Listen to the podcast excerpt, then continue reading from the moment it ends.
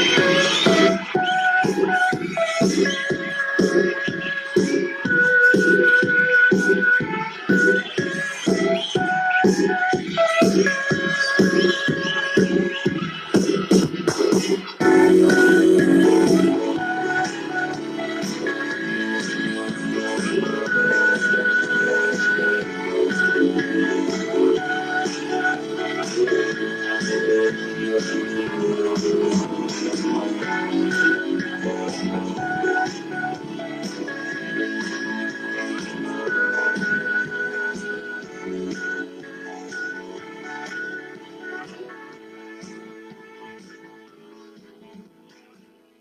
gusta mucho compartir mi vida con Silvia Freire. Bueno, hola Guille, ¿cómo andás? Buenas, Juan, bien, muy bien. Acá estamos, otro, un día más. Un día más en la vida, en la tierra. En la tierra, en, en nombre cool, eh, con esta sección que hemos denominado Me gusta compartir mi vida con, Con Silvia, Silvia Freire. Freire. Este, ¿qué, ¿De qué vamos a hablar hoy? Vamos a pasar un poco al antepasado, un poco más a nuestros orígenes griegos o A ver. romanos. Escuela cínica, no sé si escuchaste hablar de los cínicos. Ay, ¿te no, suena? me- me- lo que sí me suena es decir que alguien es cínico, pero no sé de dónde viene y me gustaría saberlo también. Perfecto, yo te voy a, pero te voy a decir un resumen. Por ejemplo, Vamos, mierda. Pero vamos. Antigua Grecia, segunda mitad, ubiquémonos en el espacio, segunda mitad eh, del siglo IV antes de Cristo. Ah, bueno. Ah, viene hace varios años. ¿Qué significaba la escuela cínica? Viene de perro eh, cínica, cínico. Ahí vas a, te voy a dar el, el- el entramullo después de por qué perro y modo de vivir como perros. Ahí viene ahí un poco la filosofía de, de los cínicos, que se eh, empieza desde Antístenes, que es un profesor, un gran profesor, justamente eh, él daba clases, no, no es una escuela el cinismo, propiamente dicho, porque no daban eh, clases en escuelas, ¿no? En instituciones, sino que en gimnasios, lugares donde no era, de, digamos, como particular de, de una escuela, y era una corriente. El cinismo era una corriente, eh, movimiento, sería filosófico-cultural, eh, o sea, se- no, no hay doctrina, por eso no es una Claro. escuela, no hay doctrinas. no hay Eran como, doctrina- eran a, a visiones de hoy, eran una cruz, unos pibes que se juntaban, Sí. que tienen una filosofía de vida, pero en Grecia en el siglo IV, Perfecto. impactando a todo el mundo hasta el día de hoy. Bien. ¿Y por qué? Impactando porque vivían como perros. ¿Qué pasó? Ah, ahí vamos, ahí, ahí vamos a hablar. Porque tenemos a nuestro personaje del día, que es Diógenes de Sinope. Sinope eh, es un puerto del, ubicado en el Mar Negro. Y de allí, bueno, sale el, el nombre Diógenes de Sinope, que para dar un detalle de color, no se nombraban por apellidos, sino por pueblos, por región. Diógenes, él era padre de, padre griego, tenía un padre griego, una madre esclava, entonces no llegó a ser ciudadano de Atenas. ah, listo. No listo. tenés la visa. Ah, no te damos la visa. No te damos la visa. Él, él fue, es exiliado de Sinope, Sí. se traslada por varias ciudades hasta que aterriza en Atenas. Sí. No era muy querido, te digo. Claro. Lo han dicho, lo han difamado, eh, sos un desterrado. Y él, muy Claro. irónico, porque usa mucho la ironía el cínico. Mm. Mm, Vos tenés que estar, eh, vas a tener que bancar estar conmigo en esta ciudad porque yo no me voy a ir. O sea que ahí tenemos un poco el planteo muy extremista, pero exo- ex- ex- ya, exacerbado, digamos. Ex- Eran como estas prácticas, ahora las vamos a empezar a contar un poco por qué eran famosos los cínicos, estas excentricidades en contra de la corrupción de las costumbres y los vicios. Dale. Como te digo, Diógenes de Sinope nació en el 412 a.C. Sí. Eh, fue exiliado, el eh, su profesor era Antístenes, era alumno de Sócrates, para que lo veas y lo entiendas, que esto viene a ser la escuela cínica, una reinterpretación de la doctrina socrática, Ajá. dato, donde la vida mala eh, es transformada por una vida buena y simple, Claro. más de la sencillez.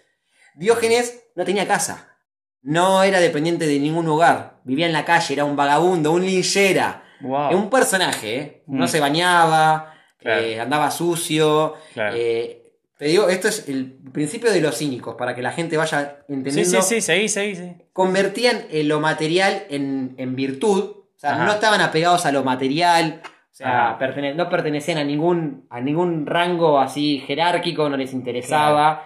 Entonces, recorrían las calles y acá hay una palabra clave que va a resumir lo que sería la escuela cínica o la corriente cínica. A ver. Recuperación. Recuperación de las leyes naturales contra las leyes de la humanidad, de los humanos. Ay, ¿cómo es eso? A ver, no entiendo. Ellos sentían que se reconciliaban con los instintos naturales, por eso que andaba vagabundo, como los perros, por eso te, te Ah. traigo ahora el perro de vuelta, andaban por la calle. eh, Todo más primitivo. Claro, No, muy o tengo bien. hambre como. Primitivismo, como decís vos. Claro. Eh, salvajismo, por así decirlo, porque no se Claro, bañaban, eran claro. sucios. Y esto para reconciliarse con la naturaleza y no con los humanos y con los falsos preceptos de los humanos. Claro. Eh, donde las falsas costumbres. La careteada. La careteada, el caretaje. claro, me gusta, me gusta el caretaje, Sí. como la nombrás. Y entonces el modelo de felicidad sería el perro en este, en este sentido. El instinto natural, como el de los perros, eso es la, la felicidad. Dato que no le importa a nadie, pero que me aporta mucho. Conocí un perro que se llamaba Diógenes. Y era así como vos me decís. Es que era sí. un perro vagabundo, Sí. era de una familia, pero muy vagabundo. Y andaba siempre como muy sucio, muy croto. Era así, era fiel a su nombre, Es que Diógen- sí. Diógenes. Es que sí, Diógenes vivía en un barril, Sí. eh, como el chavo, Como el chavo. en un barril tamaño grande, eh, tenía su morral, que era, él, decía que no, neces- no necesitamos muchas cosas para ser felices con elementos eh, que podemos llevar en un morral, podemos subsistir. ¿no? Ah. Él hablaba mucho de la independencia y no de la vivir en comunidad Mira. para realizarse, sino que uno solo, autosuficiencia, conociendo el sufrimiento, porque claramente Diógenes tenía frío, Claro. en un barril no tenías un spa, no Claro. estabas en un hotel 5 5 stars, sino que estabas en un barril, pero él era feliz. Con esa sencillez. No, Los costos de ser un ermitaño. los costos, me gusta, los costos de ser un, un ermitaño. ¿Crees que te cuente un poco las prácticas? Dale, ya de los Sí, dale, dale. Me, da mucha intriga, me intriga. Prácticas concretas. Puteaban. Los Sí. cínicos puteaban. Iban por la calle e insultaban a la persona que estaba caminando con él o con Así ella. de la nada. Sí, sí, de la nada. O sea, no se detenían en buenas costumbres. Esa es la filosofía. Ah, la moral les parecía como un adorno. ¿No? A ver, como como- la moral, como decir, bueno, los buenos tratos. ¿Viste esto que se dice mucho en la ley? Sí, el sí, buen sí. vivir, eh, la- la- las- las costumbres del buen vivir. Sí. Bueno, me las paso por el. Tal cual. ¿No? Como si te quiero putear, te puteo por la calle. Bien. Muy de, muy de, o sea, en Argentina de, no sé si te pasó de cruzarte con una persona en situación de calle, pero ya que, digamos, que, que vos te das cuenta que es por ahí linchera, digamos, como que vive permanentemente ahí, Mm. no, hace, no aceptó ningún tipo de ayuda ni nada, muy de putear, de tirar, de protestar, de estar Sí. gritando en medio de la nada, como muy socráticos, muy cínicos todos. Muy cínico, muy ladrido, que es más fuerte que el grito. ¿Por qué? Porque no trae algo muy de lenguaje. El ladrido, por eso el perro ahí está también, eh, mete su ficha. ¿Que ladraban en el medio de la calle? Es que ellos, el filósofo entendía como un ladrido que era, viste, el, el insulto Sí. hacia alguien de la nada. Es como un ladrido como del perro. Viste que el perro vos caminar te ladra el perro. Entonces ti- tienen esta filosofía que es muy particular. Y te voy a contar otra práctica muy deshumanizante. Comían carne cruda. Se asemejaban a los perros. O sea, Mm. no querían comer nada que tenga cocción, que implicase una cocción, porque ellos hablaban del pasaje del salvajismo, se está riendo Juan, del salvajismo al, al- en contra de lo civilizado, ¿no? Sí. Eso, eso es claro, entonces comían carne. Che, igual les caía mal, ¿o no? El estómago medio... Y seguramente el- Unos parasites. sí, unos parasites. Unos parasites. Sí, sí. Eh, algo para seguir hablando que me interesa, y creo que al público, al oyente, el radio escuchante, es que. eh, bien, Nos tomamos un tiempo. no, estamos, eh, ahí está. Tomamos un No, es que no lo estamos leyendo, entonces estamos diciendo. Claro, estamos acá tranquilos. No, eh, no habían escritos, no hay escritos de esto, porque podría ser como anécdotas filosóficas de lo que eran los cínicos, pero hay relatos, que esto quiero Sí. contar, hay un par muy interesantes, que por ejemplo, Diógenes en un momento eh, se puso enfrente de una estatua, y la gente le, lo miraba, ¿no? Y, y le preguntan, ¿qué haces ahí? Y Diógenes explicaba y decía, no, me estoy acostumbrando a ser rechazado. ¿Pero por qué? Le estaba pidiendo limosna a la, a la estatua. O sea, ¿te imaginás ese momento para gente que miraba? Es ese- muy buena, es igual. Muy buena. Es como un entrenamiento. Estaría bueno, mirá, todo lo que somos millennials, sobre todo los centennial, acostumbrados a que todo que sí, todo que sí, todo que sí, Mm. un rechacito y ay, me quedo en mi tipo el meme del perrito, ¿viste? Sí, sí, me quedo sí, en sí. mi casa, me dijeron que no puedo salir a dar una vuelta. Es como y la gente de 1925 hoy co- corrí porque casi me cae una bomba, tipo, Sí, sí, sí. como eh, la verdad que a mi tío le agarró sífilis, al otro le agarró tuberculosis, tipo, Sí. como que este me parece que el acostumbrarse al rechazo y aprender acerca del rechazo o de esto de ser un poco más este más tenaz o más como insistente con ciertas cosas me parece que le viene bien a ciertas generaciones a nuestra generación a, gener- a las generaciones más chicas le viene muy bien Me gusta eso que lo vamos a hablar de, la, de esta. Chicos, vayan a pedir, a- vamos a, vamos a hacer un pedido a los chicos. Sí. Eh, si tenés entre 8 y 15, no, 18, 18, entre 8 y 18, anda a pedirle limosna a la estatua eh, mañana Sí, sí, la General San Martín. en la calle. Vamos a estar ahí digo, acompañándote. Otra cosa que pueden hacer los chicos que vendría bien es romper los vasos, pero no, no lo recomendemos porque las- los padres los van a sacar, los van a censurar. Pero ¿qué hacía Diógenes? En su momento llevaba en el morral un vaso y al ver a un niño eh, hinc- hincado en, en el mar, a- absorbiendo como con las manos como juntas, como pocillo, tomando de, sin, sin necesidad de usar un material, Diógenes rompe un vaso ¿eh? para que despegarse de lo material. Ese es otra, otro relato de Diógenes que quedó ahí marcado y que habla de su O filosofía. sea que le importó más eh, cómo agarraba agua que estaba tomando agua salada, se iba a cagar mm, de, de- de sed el pibe pobrecito. Sí, sí, sí, sí, sí, sí. Bueno, medio raro. Le piantó para el otro lado. Le piantó para otro lado. Le piantó para el otro lado. Hay otro relato, es en el teatro, que ahí justo pensé en Ah, vos, ahí pensé está. en vos, pensé Me en gusta. vos. Eh, te iba a preguntar justo, ¿hay alguna obra de teatro que hable de ellos? Que hable- ¿Qué hay? ¿Qué hay? No, lo que hay es una anécdota que él solía hacerlo. eh, cuando la función estaba terminando, eh, Diógenes salía corriendo a contramano de eh, los espectadores que ya habían finalizado la obra. Iba a la- a la- al escenario Diógenes corriendo aloca- Sí. alocadamente, alocadamente al escenario que estaba vacío. Sí. Y se ponía a cantar, ¡que vengan los clowns! no, no. Abran paso al clown, decía, tipo Nacha Guevara, ¿viste? Tipo, Nacha, no, él era como una protesta, denuncia, como que a nadie le interesaba el teatro, que como era más interesante ir a ver el, escenario vacío Sí. que a ir a ver las obras que en ese momento eh, transcurrían. No sé si llegas a, comprender ese... Qué loco. Qué loco. Sí, lo digo yo, qué locura, qué locura, qué locura. Y creo que la, el relato más interesante, que con esto creo que para cerrar con los relatos, que eh, lo que lo hace reconocido eh, mundialmente como cínico, es el que tuvo con Alejandro Magno.